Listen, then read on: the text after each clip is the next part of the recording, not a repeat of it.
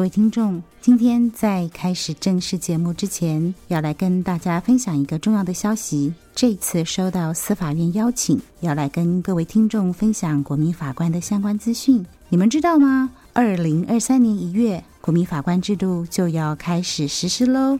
但大家知道什么是国民法官制度吗？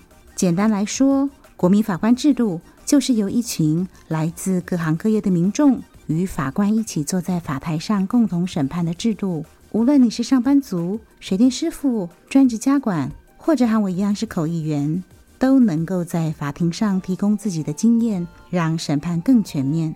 不过，担任国民法官会不会被别人找麻烦啊？别怕，这则司法院广告就是要告诉大家，国民法官的资料都是保密的，法庭上也不能拍照。骚扰国民法官或者国民法官的家人都会加重处罚，不会影响到大家的日常生活，请放心。国民法官的参与可以让司法审判更透明，促进司法与社会的对话。跟我一起来参与台湾司法的重大变革吧。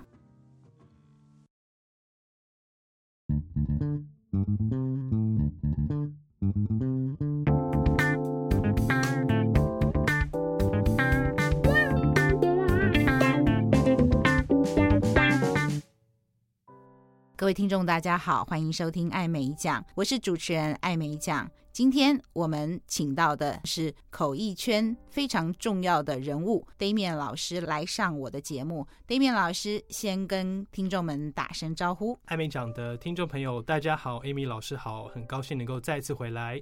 Damian 老师，你记不记得我们曾经一起合作过？是啊、哦，其实应该记得啊，因为不止一次，对，不止一次，很多次，还蛮多次的好，好多年了。我觉得那个会是我对我来讲蛮好的经验。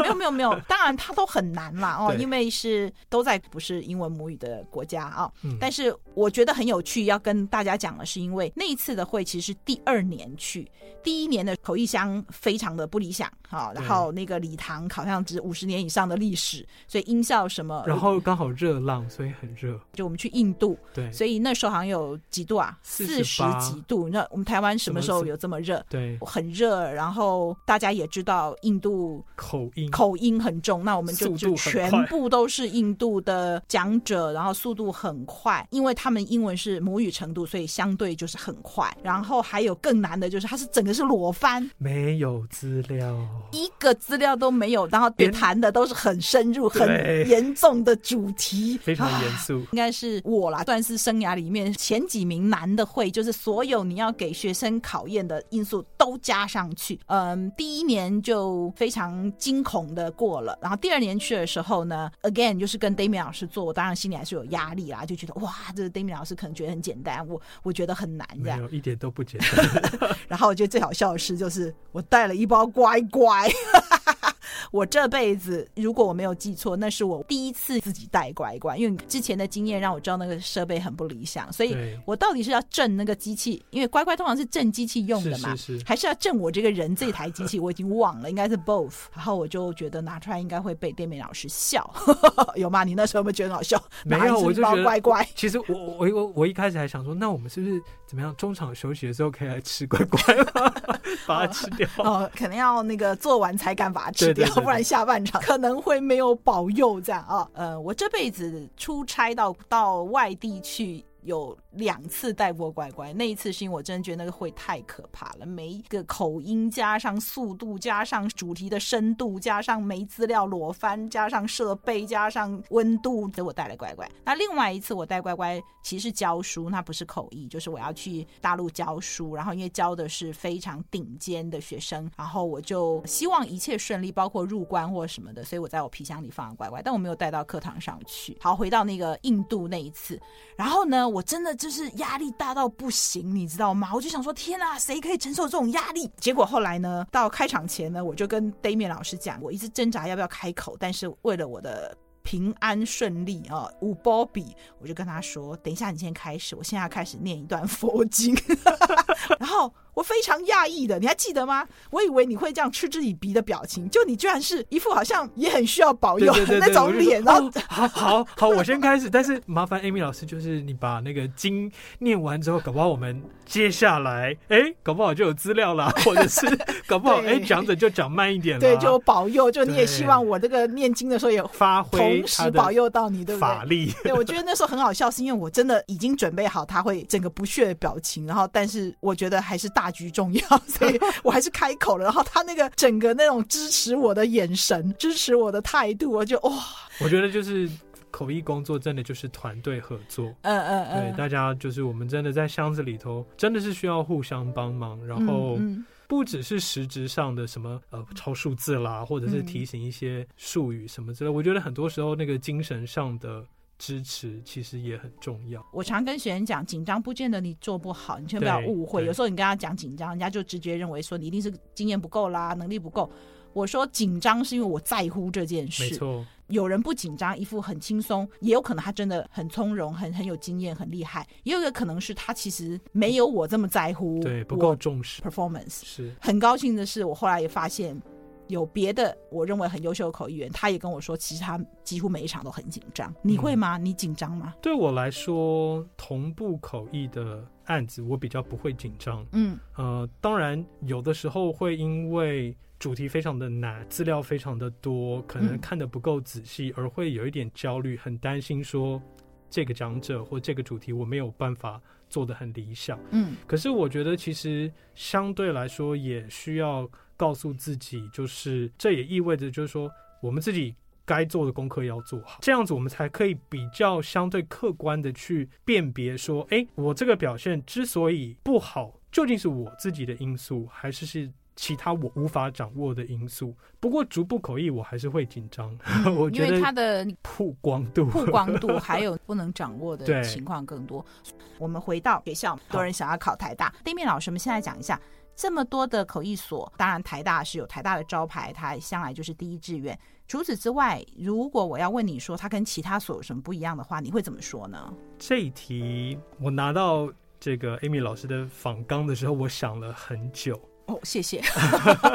果然，Damien 老师做什么事都很认真。然后刚刚好，我们呃这个礼拜一，嗯，前不久才呃有一门课最后的口头报告，就是请学生分享他们这一阵子的一些实习的经验。哦，他们去实习，对，硕一还是硕二？硕二的同学，硕二啊，对，所以他们有一些可能是实际上提供口译服务，那有一些可能是做。周边的行政支援的工作，嗯嗯嗯，或者是观摩会议的工作等等，我就后来就发现，其实从他们的回馈里头，某种程度上反映了，呃，台大翻译硕士学位学生的特色。我觉得应该这样讲，我觉得最大的特色就是，可能是因为台大本身的环境吧，嗯，所以我觉得学习的氛围非常的开放，很自由，嗯。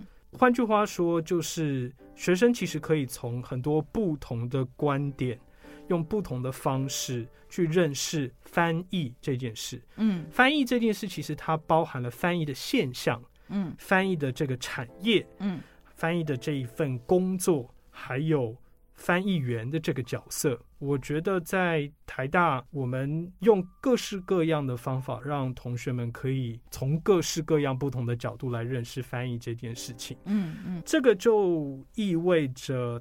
他们对于翻译的想象会非常的多元，我觉得这个应该可以算是最大的特色。有点抽象，对翻译的想象很多元，是会想要知道说有没有一个比较明确的台大特色，是因为很多时候学生会问我说：“啊，老师，那我应该考台大还是师大还是辅大还是去英国念美国念？”通常回答就是说：如果有一天你跟我说，老师，我考到三榜，就是台师府，然后那个英国的几个学校也收我，Monterey 也收我的时候，我一定会很乐意的。坐下来跟你分析，是。呃，也许是后阶段了，就是真的他有两三个学校可以选的时候，如果是比如说像师大的话，我们通常会讲到的是，因为它历史比较悠久，学校的毕业生很多，所以很多人都在市场上，或许这是一个优势。嗯、那台大当然我们就会讲说，台大就是你知道第一学府嘛，一定就是很优秀，同学很优秀，老师很优秀，然后资源很丰富等等。你其实也在辅大教过，你也在师大教过，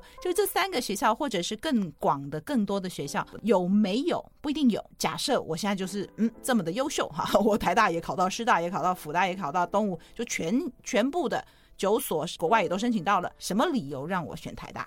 我觉得依照我自己的个性的话，我就是不会提供学生这个答案。嗯，不是答案，就是台大的优点。因为你自己也在师大或台大教嘛，对不对？对，就是在师大，你又当过学生，呃，也当过老师。就是什么理由我应该去台大念？你刚刚其实有讲，就是他给学生很多不同面向对翻译的想象。对对，那我觉得这个答案有点抽象，也许。具体化就我的问题就得到了答案，会不会？我觉得某种程度上这样子说也没有错。嗯呃，如果我们要非常具体的话，我可以说，哎，其实你自己进来台大的校园走一遭，嗯，然后你到其他学校的校园走一遭，你应该就会有不同的感受。嗯、我觉得这个就是这个就是非战之罪吧，因为台大就是占地比较广，嗯、然后图书馆里头你要找到的书，你要找的期刊论文等等。其实资源就是真的非常的丰富，我觉得整个实体的环境或者是这个抽象的资源，嗯，就相对于其他学校来说是比较有优势的。那问题就在于。身为学生，你会不会利用它？你我觉得应该是这样子讲吧，就是说，非常感谢 Amy 老师持续的追根究底，因为这样子让我自己的这个思绪更具体一点。嗯，我这样子说好了，就是如果你是一个很能够主动去发掘机会，嗯，去主动的寻找资源，就是你不想要别人告诉你该怎么做，该往哪一条路的人。我觉得台大其实还蛮适合这种学生的。那这样讲起来，是不是如果我相对不是一个主动学习的人，我也可能到了这样的一个环境，也没人管你，然后你自己又不去找资源的时候，你有可能就就浪费了一些事，或或就不认真。然后你知道口译也是很需要认真的嘛？是会不会这样？对我来讲，这就是一个很具体的点，我就会跟学生说：“你是个自主学习的吗？”渐渐我们这样谈谈谈，其实就找出一些答案了耶。你觉得呢？嗯，我非常同意啊，因为的确过去是有呃双榜的学生，对，他在面试的过程当中，他其实就很主动的问了说：“老师，那你觉得，例如说台大和其他学校有什么不同？”嗯，那我就跟他说：“我觉得台大就是一个大家相对比较自由的一个地方。”嗯。嗯不会有人逼着你要去练习口译，嗯，嗯。呃，那同才也是，就是怎么讲，就是看缘分吧，这样子说好了。嗯嗯嗯、那有一些同学觉得说，哎哎，我们很气味相同，那我们就一起练习，对，哦、呃，那不会有说，来，我们来，好像来纠团，啊、对，什么，排班表练习啊，什么之类的，没有。那后来这位同学他就没有来台大，而且他还写信跟我说原因。他说：“因为我觉得我是一一个需要别人管的人，我需要那个氛围，哎，我需要那个环境。将来就可以列出来，你是个需要人管的人吗？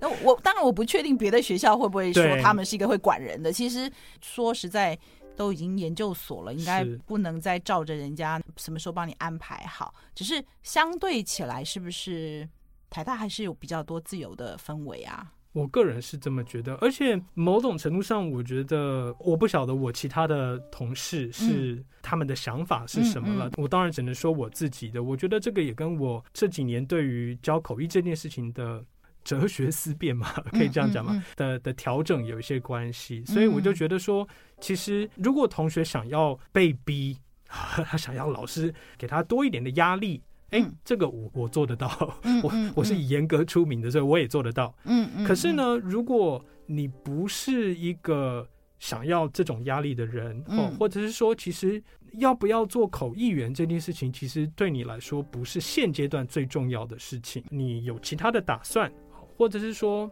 嗯，在能力上来说。呃，其实你的时区和别人不一样，你可能就是需要比较久一点的时间，那我就不会给你这样子的压力。嗯，所以我觉得其实，嗯，与其说是自由，不如这样子讲。我个人觉得一个特色就是，我们会想办法让台大的同学对于翻译这件事情有很多元的想象。嗯，因为我觉得不是说。你学翻译就只能做翻译，嗯嗯，我也正好回想到你刚刚讲的，其实不是说学翻译就只能做就业的工具而已。哦，对，哦，这呼应了你刚刚讲这种对翻译不同的想象或了解。在考试这件事情上，我只是好奇说，比方说我们知道现在最难考的就是台大、师大嘛，这两个学校哪个比较难考？比方说报考人数跟录取人数那个百分比，你有没有刚好知道说这么几届来？我知道师大的报考师大翻译所的人一直都比台大多一些。嗯嗯，那我们当然没有特别去分析这个原因，嗯，可是我想一部分的原因可能跟，例如说他们的会议口译组，嗯，师大是会议口译组跟口笔译组，对，那台大就是口译组笔译组，对，那师大的会议口译组报考的人数一直都会比台大的口译组多一些，嗯，我觉得可能有一个原因是更多就是心中很想要做会议口译员的人，他们可能就是。会报考师大的比较多，嗯，那当然也有另外一种效应。这个反而是我去 Monterey 的时候，我听那边的老师说的。我就有问他们说：“哎，那 Monterey 一年现在申请的人数有多少？”然后我记得那时候那个陈瑞清老师就跟我说：“哎，一年大概两三百个，不一定是。就是他说，有其实有很多学生他们不敢申请 Monterey，因为他们觉得很难申请，很难获得入学许可。哦，啊，他们可能觉得竞争很激烈。啊，那当然，这些国外的私立学校。学费也很高。陈瑞清老师呼叫陈瑞清老师，我也希望可以访问到陈瑞清老师。我们也是校友，下次来讲 Monterey 的 program 哦。那请继续，就是说你在讲两三百个人申请，然后呢？对，那所以说我在猜，是不是也有可能，就是有一些学生他可能就觉得说，台大这个可能他觉得离他比较远。对，所以他就觉得说，哎，既然比较难或比较远，那我就不要去考台大。你是说台大比较远，就是比较难，比较难。无所谓远，就是说好像跟他的这个心理的距离比较远。对，就是他，例如说，假设他过去大学的时候，他可能不是念国立大学，或者是他可能就会比较心里觉得呃有一点怕怕的。但是自己觉得应该考不上这样子。对对，所以但是我都会鼓励他们说，考好看你就知道了。没错，当然要先稍微了解一下他的背景。啊，就是如果他真的还蛮优秀，我会跟他讲说，你就考了吗？考了，让那个评审老师去决定你跟台大的距离有多远。你刚刚提到说，台大的翻译所是分口笔一组，是进去前就分开考，然后一路就是都是平行是分开的。对，中间有没有机会跨组，还是可以跨修课？有，台大就是很自由嘛，所以我们只有入学的时候是分组。对，那考的科目不一样，但是进来之后。只要没有冲堂，只要老师允许，你都可以修另外一组的课。所以其实口译组有非常多的同学，我都大力鼓励他们拜托去修笔译组的课。我觉得也好，越来越多的同学就是有体认到说，哎、嗯嗯，其实。有办法的话，就去修笔译组的课，因为真的是完全一个不一样的思考模式。嗯，那笔译组的同学这几年也越来越多，就是他们在硕二之后，笔译的必修课 loading 比较轻之后，嗯嗯，他们会有很多人在二年级的时候来修口译组一年级的课，嗯，就是基础的课，嗯，让他们也知道说。哎，口译是怎么一回事？而且呢，其实有很多笔译组的同学都表现得很好。这一点倒是想要考翻译所的听众可以考虑一下的。不管你是要到美国、澳洲、英国，或在台湾或任何地方，可能稍微看一下他们的 program，就是有的是一年级没分组，二年级才分口笔译组，就有一个考试，一个门槛的考试。哦，考过那试你才可以变成口译组。那有的是从进去到出来就是两条平行线是没有交集的。那有的可能是像刚刚 Damian 老师讲，其实他它是开放的，你是可以跨修的。对，或许这也是一个机会。台大这个的话，你虽然是比一组进去，你还有机会修口译课，这也是其中。一个特色，而且对我们来说，就是我们的口译课就是有分成三个等级，应该说修课的顺序了，就是入门、基础跟进阶。入门、基础跟进阶。所以，像很多笔译组的同学，他在一年级的时候就会跟着口译组的同学一起去上入门的课。对。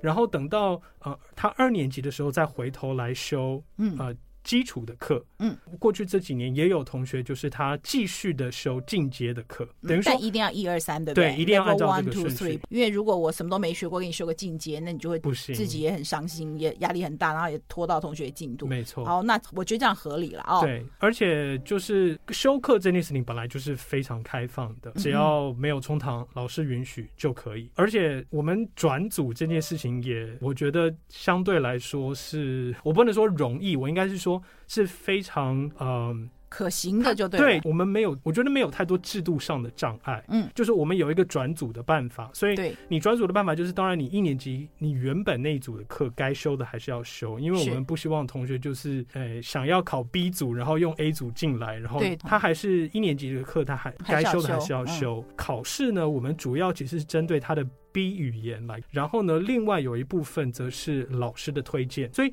如果有一个，例如说，假设今天有一个我们讲说口译组的同学，好了，他一年级课都修完了，但是他后来发觉，嗯，呃，我对口译其实没什么兴趣，对，其实跟我想象的不一样。那他想要继续念笔译的话，那只要他的 B 语言够好，然后又有老师的推荐，是，他就转去笔译组了。我们跟观众说一下，B 语言就是你的第二个语言，不是母语；A 语言就是你的母语啊。是。对我们台湾长大的小孩，大部分同学的 B 语言就是英文啦。是。哦，那这个转组的制度是以年为单位嘛？以年为单位。哦，所以就是说，你念完一年硕一以后，你是可以。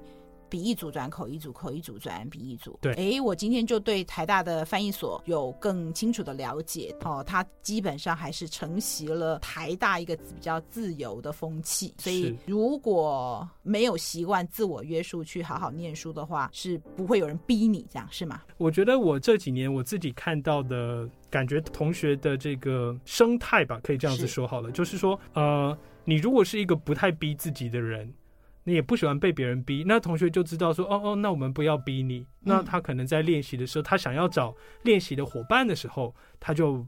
哎，问一次你没有接受，他就不会再问第二次了。嗯、那如果你是一个哎，就是很想要练习的同学，嗯、你还是找得到一样跟你很想要练习的同学。嗯、因为我觉得会到台大来念书的同学，其实 self motivation 都有一定的程度。对，雷美老师，口译的学生真的大部分都觉得念翻译所好辛苦、好难。那你呢？你在念翻译所的时候有辛苦到吗？我感觉起来，相较于很多人，我可能没有尝到他们。认为的那种呕心沥血，或者是艰困极大的挫折，嗯、我我觉得我比较幸运，我没有经历到那么负面的情绪。至少在习得口译的技巧这一块，我的意思是说，还是需要很大的努力吧。没有到那么痛苦，但是应该还是要有相当的努力吧。你同不同意？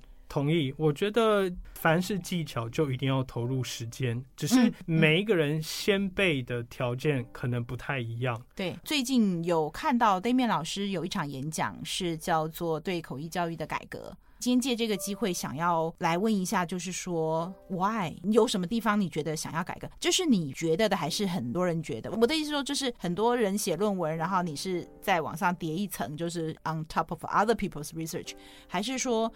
你看到了什么？然后你想要做这件事，那 Damian 老师就谈一下有关于口译教学改革这块好吗？我很期待这块。好 呀，我非常感谢 Amy 老师让我有这个机会，因为其实我觉得这个状况比较像您刚才说，就是它不是叠加在很多人的论文之上的。我觉得其实是蛮，我这样子讲好了，就是蛮反骨、蛮异类。嗯，我其实已经有跟。一些少数的同行有聊过我的想法，是，可是我的感觉是，大多数的人他们不太了解为什么我会这样子想，嗯，那甚至不太认同我这样子的想法，所以我今天就借这个机会也分享一下，然后看等一下艾米老师有没有什么一些回馈，看看下一个同事的反应，对。我可以往前推一点，就是呃，讲到这个，刚才 Amy 老师有问到说，嗯、呃，我自己在学习口译的过程当中，有没有遭受很巨大的挫折，或者是有没有非常的艰辛？我个人觉得没有，嗯，但是不管是呃，我我教书教了十几年的这个过程当中，的确就看到有很多的同学他们的。经验其实是非常负面的，嗯，这种故事我们也听了很多，是，而且我相信大家多多少少都有耳闻，就是翻译研究所很多人就辍学了，他就休学、休学、休学就不见了。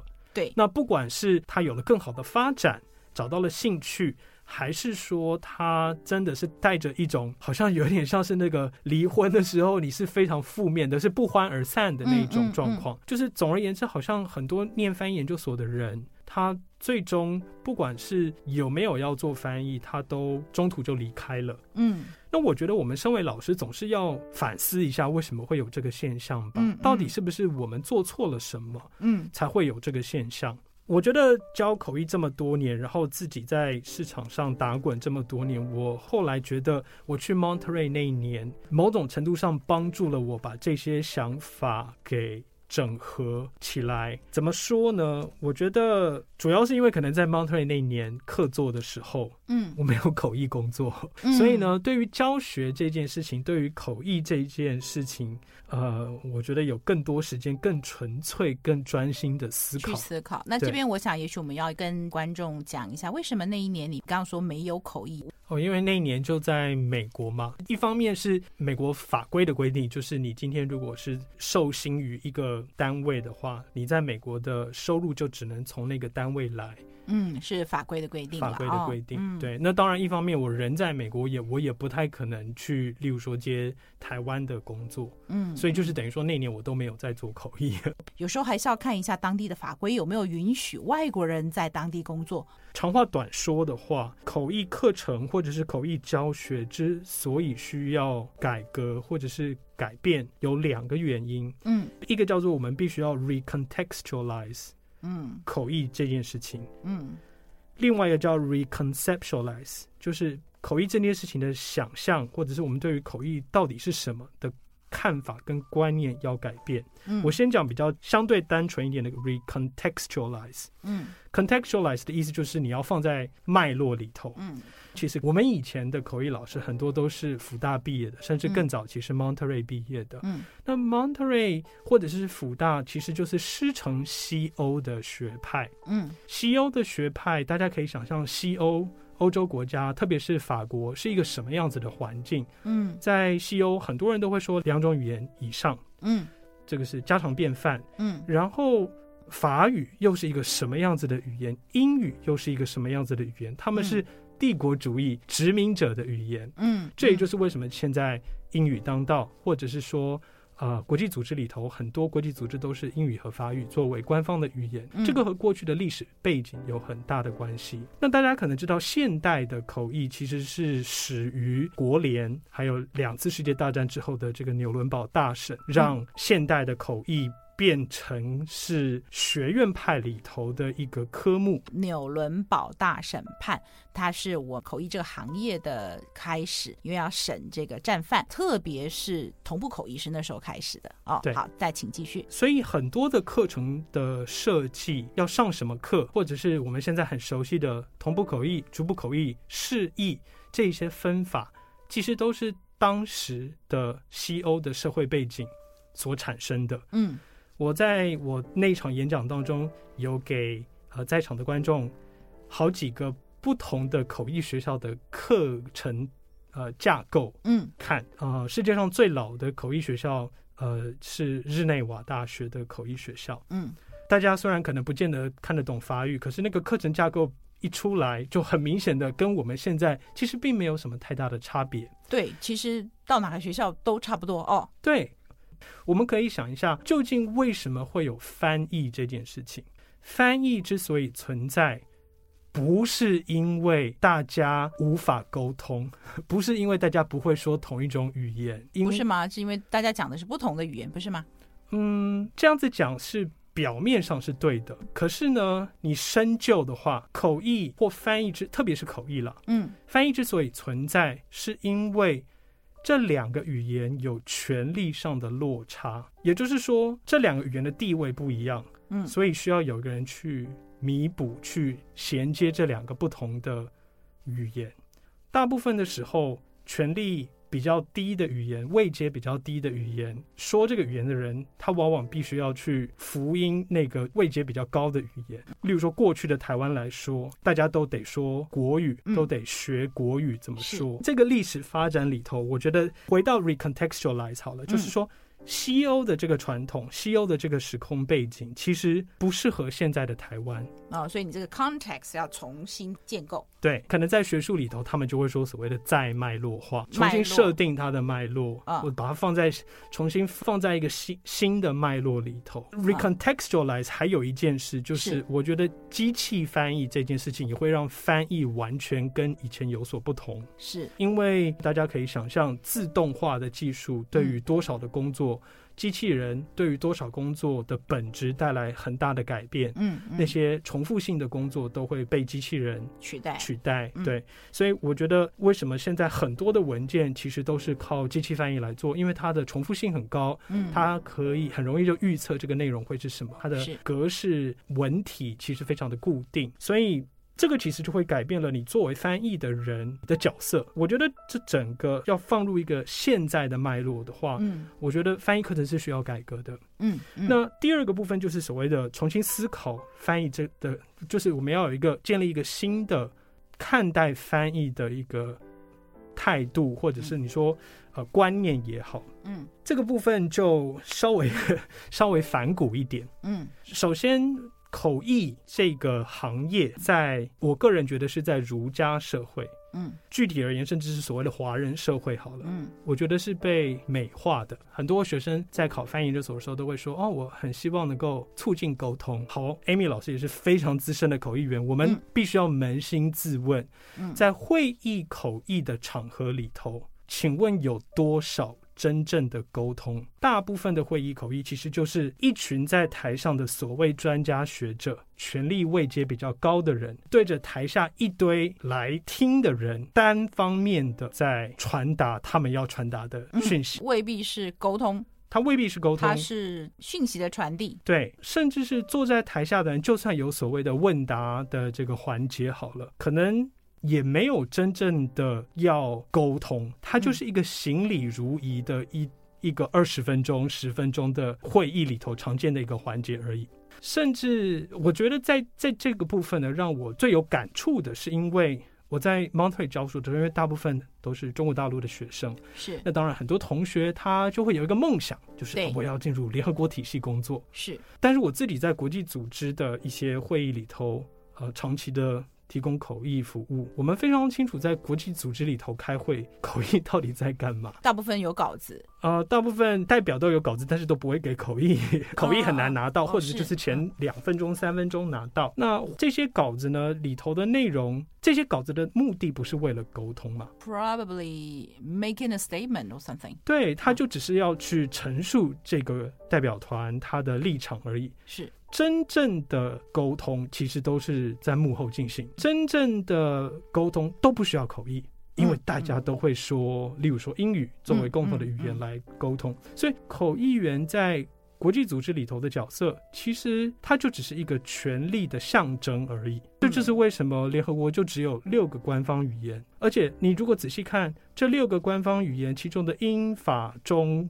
俄都是战胜国的语言，西阿只是因为人口众多。说口译可以促进沟通这件事情，嗯，特别是会议口译，其实是坦白说是蛮荒谬的一件事。就行礼如一吧，是是吧？是。那也因为口译这件事情被美化，所以口译员就被神格化了。我觉得这个现象，我不晓得在呃，Amy 老师去念书的时候有没有这个。现象，我个人觉得可能还没有。嗯，那时候大家就哦，口译员这个好像是一个很有趣、很神秘的行业，但是不至于说哦，我要像谁谁谁一样，好像不会。可是是从什么时候开始的呢？我自己回想，是是从我那个时候念书开始的。为什么呢？那时候中国加入了 WTO，所以中国国务院、外交部就开始常常举行记者会，然后就出现了像是朱彤、张璐这一类的。口译员，因为他其实就是中国在投射国力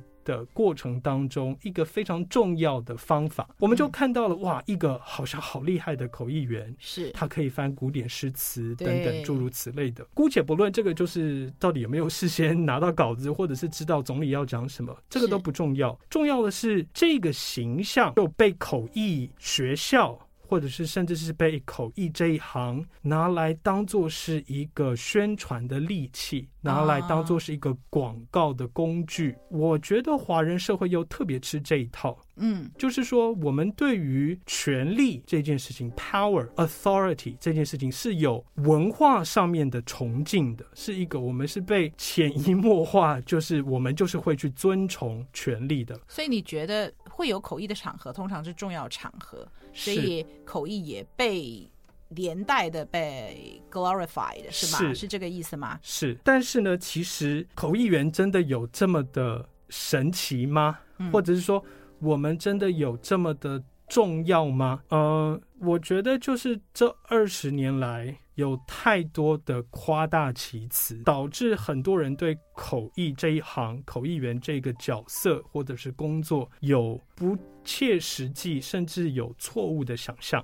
这我同意。就包括说几个比较知名的角色，譬如说口译哥啊，Damian 老师事实上很适合讲这个部分，因为你也。曾经做过知名的就小英的记者会，后来也有一阵子受到讨论吧。哦，电视上好像有访问你，还是为了这件事做了一段新闻。口译的角色被高贵化了，你觉得想要改的是什么地方呢？我觉得想要改的其实就是从这些现象衍生出来的各种问题。因为当学生他对于口译有奇怪的想象的时候，其实到了学校里头，我们作为要教教的老师就会碰到很大的阻碍。最近常常跟学生讲说，你要先 unlearn，就是你要先放掉一些你原有的，你以为是这个样子，你要先抛弃它，忘掉它，我才有办法重新教你。我觉得刚才这个就是口译被美化，口译员被神格化这两件事情，其实进而影响到很多人对于口译它到底是什么这件事情，就是我觉得没有追根究底，没。没有好好的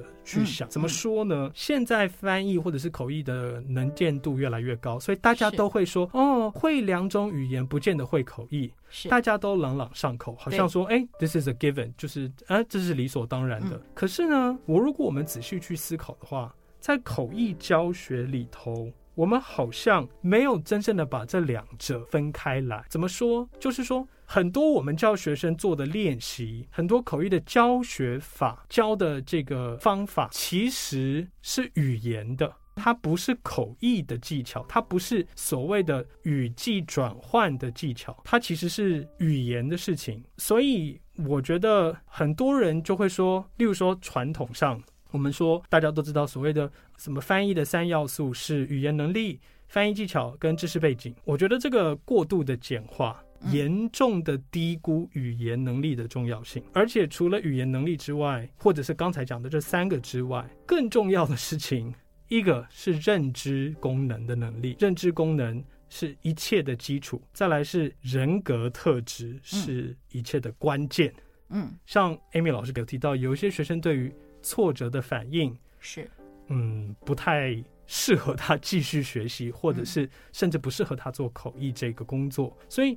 我觉得在教学现场久了，就会发觉有一些同学，他因为语言能力的关系，所以他有很多的技巧学不来。我打个比方好了，其实口译它是一个技巧，我们可以把它看作是一项专项运动。举例来说，网球是语言能力是什么呢？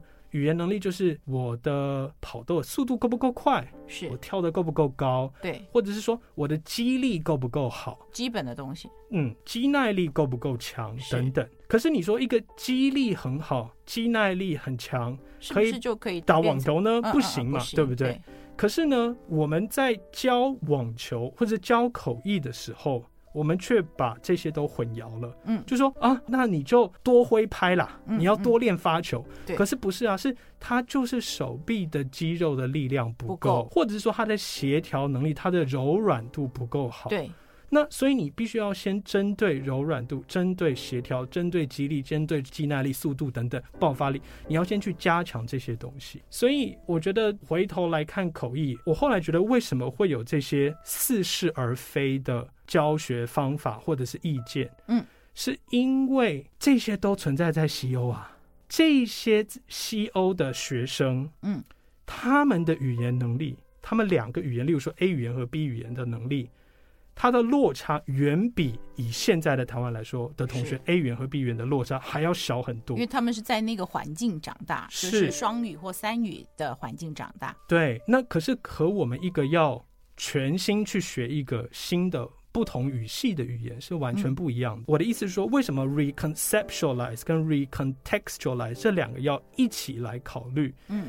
因为如果我们不去理解说，其实这整个口译的教学是在什么样子的环境里头产生的，嗯，这些教学的方法、这些练习的内容是在什么样子的环境产生，然后不加思考就直接把它全部都移植到台湾来，或者甚至是不只是台湾，就是整个，例如说中英文的翻译教学的话，就会遇到这些问题，你就会碰到同学他就是 B 语言的能力，他就是英文程度不够，嗯，所以你跟他讲。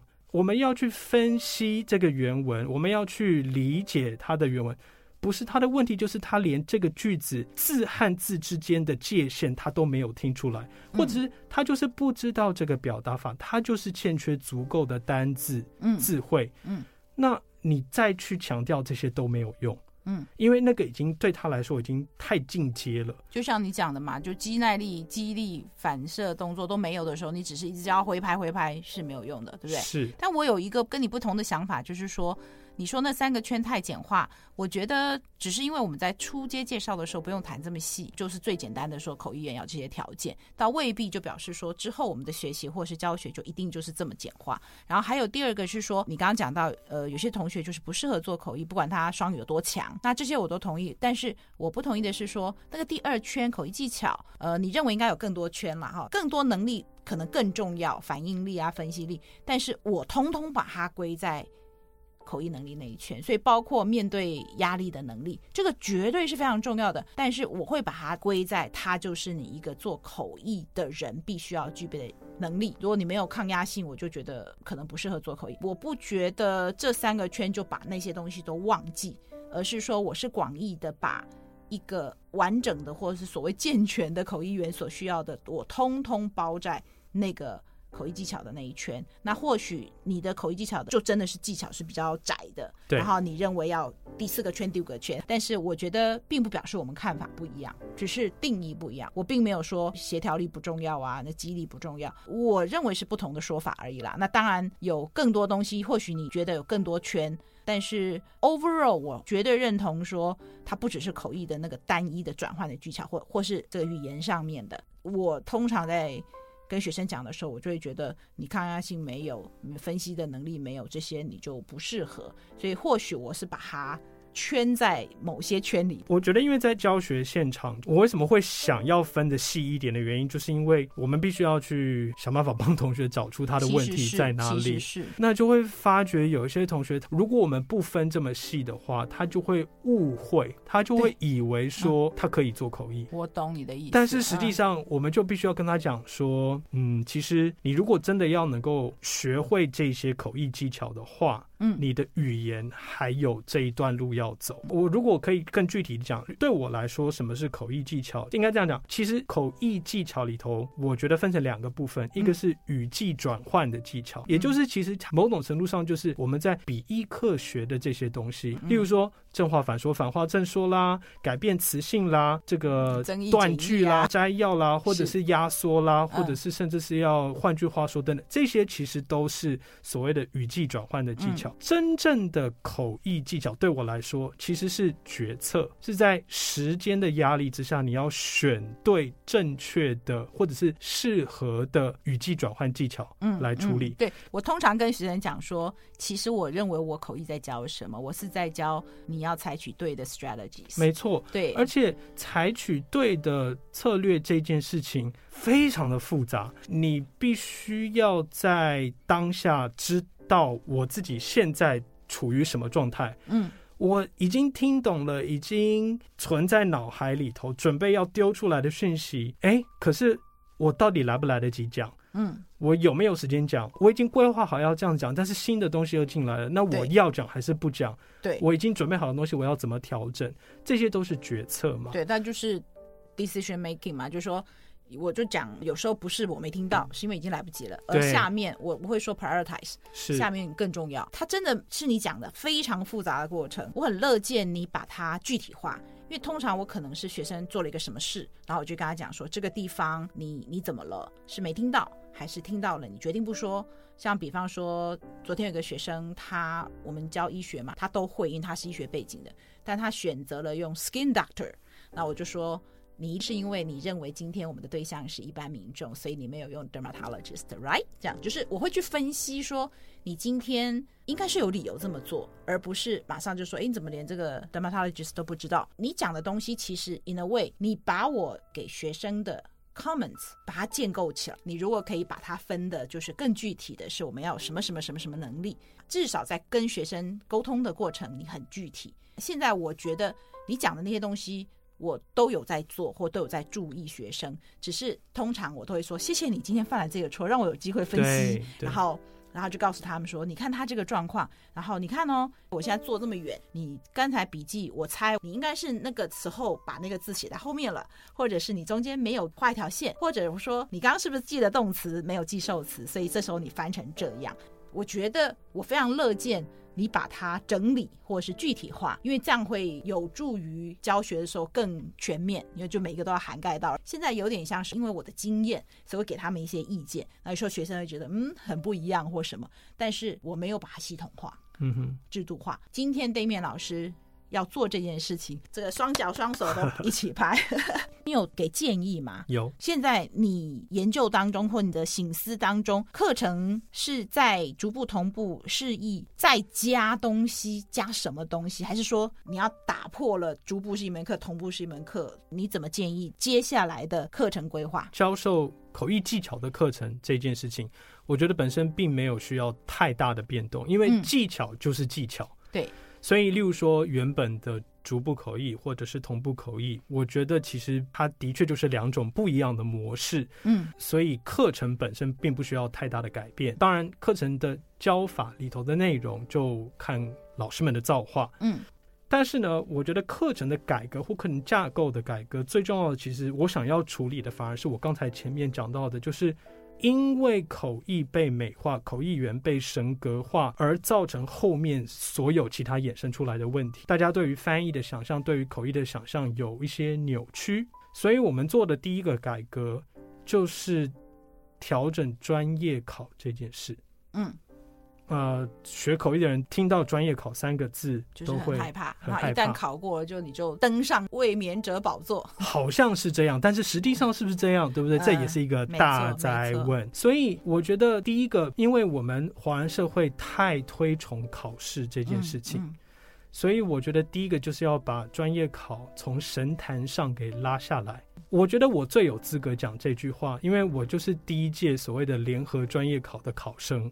然后你是一次考过，对各位听众，一次考过所有科目能够顺利毕业，一次就把口译的能力让主考官都通过的是少数中的少数，大部分的学生都要考个，比如今年我过了一科，明年再来补考，再考第二次、第三次，至少在台师府这三个学校通过专业考。不是那么容易，怎么改呢？呃，其实可能大家有耳闻，就是台大已经退出了联合专业考了。嗯，之前是台师府三个学校一起办这个口译的毕业考，非常难考的，有很厉害的口译老师用市场上面专业的标准去评估这个学生是不是适合进到市场作为专业口译员。台大今年就退出了这个三校联合考试。对，我们从去年开始退出，那今年我们就。不再举办所谓的单独的专业考，嗯，专业考我们就把它变成一门课，我们把它叫做口译专题专业考试，嗯，那当然改革的过程它是渐进式的，所以我们就先从这样子的形式出发，嗯，背后有很多个理由，但是我觉得最主要的理由，我刚才讲过，就是把口译的神格化这件事情，因为口译这件事情被被美化、被神格化，而造成专业考这件事情也被提升到一个很奇怪的地位。嗯，好像说只有考过的人可以当口译，没有考过人就不能当口译员。可是事实上，我们知道市场上现在就不是这个样子。有一些人他可能就是需要比较多的时间磨练，那。但是他还是做得非常的好啊。那有一些人，他或许一开始的时候就做得很好，但是他能不能够长远下去，也是有很多其他能力以外的因素。我觉得先让学生不会对于专业考这件事情有如此大的 obsession 迷恋，或者是一种 fixation 着魔。对对，着魔讲得很好，非常谢谢。我觉得这件事情很重要，这样子学生才会把。口译学习，把它常态化吧，可以这么说。平量还是要的，但是我觉得以一试定终身，搞不好那一天你就失常。没错，就像你刚刚讲的啊，有些人需要慢一点，认真的学习，慢慢的调整，最终就越来越好。学校到底有没有允许我一直无限制的考下去？据我所知，有些学校已经设门槛，你就是两三年以后没考过就不给你考。我们还是有一个考试。但是这个考试只占这门课一半的成绩，是。那其他一半的成绩是在最后一个学期，就是这门课的这个学期，有很多不同的机会让同学可以实际的上场口译。嗯嗯，不只是一试定终身不公平，专业考考什么主题也是啊，就是说这么多个主题。为什么就是这个主题？这个老师在选主题的时候也是非常的 arbitrary 嘛，嗯嗯，很武断的。嗯，那可能就是刚好有一些同学他就对于这个主题比较没有那么熟悉。嗯，那可是如果我们把这样子的一个时间点分散的话，嗯，你有各式各样不同的主题，你有很多的机会可以去证明自己有进步，可以持续的去想办法表现自己有越来越好。总而言之，就是我觉得透过。更多元的，或者是把时间拉长，我觉得这个也比较符合我们要看出一个议员他有没有品质，有没有一致，嗯的一个做法，嗯、而且，嗯。我们口译员都有可能今天做的不错，下个礼拜状况比较不好，不管是因为自己的关系还是题材的，的对，或者任何的关系，任何的不好，太多的因素了。嗯、我们都理解这个现实，为什么我们要对学生这么严苛呢？另外一个，我们做的改革是改革了我们的实习课，嗯，以前就叫做口译实习，对，然后其实它就我觉得比较单薄一点，是。现在我们把这门课改叫口译。实务工作方有一跟二，那一在一年级上学期的时候，其实处理的是在课堂上技巧以外的事情。嗯，举例来说，让同学了解会议口译在台湾的发展史。我们大部分的人其实都不知道会议口译是在台湾是怎么发展起来的。嗯。嗯嗯嗯我觉得饮水思源这件事情，我不晓得是不是因为年纪越来越大，就觉得饮水思源其实还蛮重要的。要你要知道过去是一个什么样的状况，是哪一些前辈帮我们打下了什么样子的基础，我们才有办法让我们想要投身的这个产业更好。嗯，那还有举例来说，我们教怎么练习。对。就是你在上课以外的时间，你要练习的话，怎么练习才是有效率啊？怎么找材料？然后还有，例如说会议的准备，不管是上课的教材，或者是以后工作的这个会议资料，你要怎么准备？嗯呃，是比较有效率的。我之前在高科大的时候有一堂翻译实务的课，就是除了练口译以外的其他事情。对，其实我觉得技巧，我觉得这个蛮重要的，而且一当然。可能以前我们就是会在上课的时候，每位老师都会分散讲一点。对。但是其实我后来发现，系统化的去讲整理好，讲这件事情，其实同学会比较容易记得。还有像是一些所谓的商务技巧，是履历啦。合约啦、报价单啦，甚至是税务啊等等，然后还有就是我们很重视的道德准则，是 professional conduct 和同事之间的关系啦，和客户之间的关系啦，和中介机构之间的关系啦、嗯、等等，这些我觉得我们都是我自己啦，都是我觉得到了市场上犯了很多错误之后学到的教训。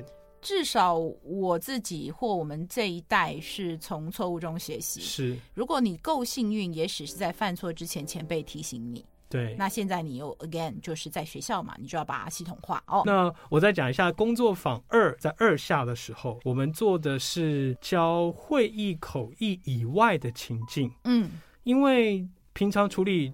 不管是上逐步啊，或者是同步课，嗯，可能很多都是设定为会议口译。嗯，可是实际上我们自己出去工作，也会面临到其他的口译形式。嗯，例如说拜会，是；例如说法庭，对；例如说医疗，例如说远距口译，是。他要学习的东西，其实跟我们过去的想象可能很不一样。嗯，那总而言之，我们就是把这一些呃不同情境的口译。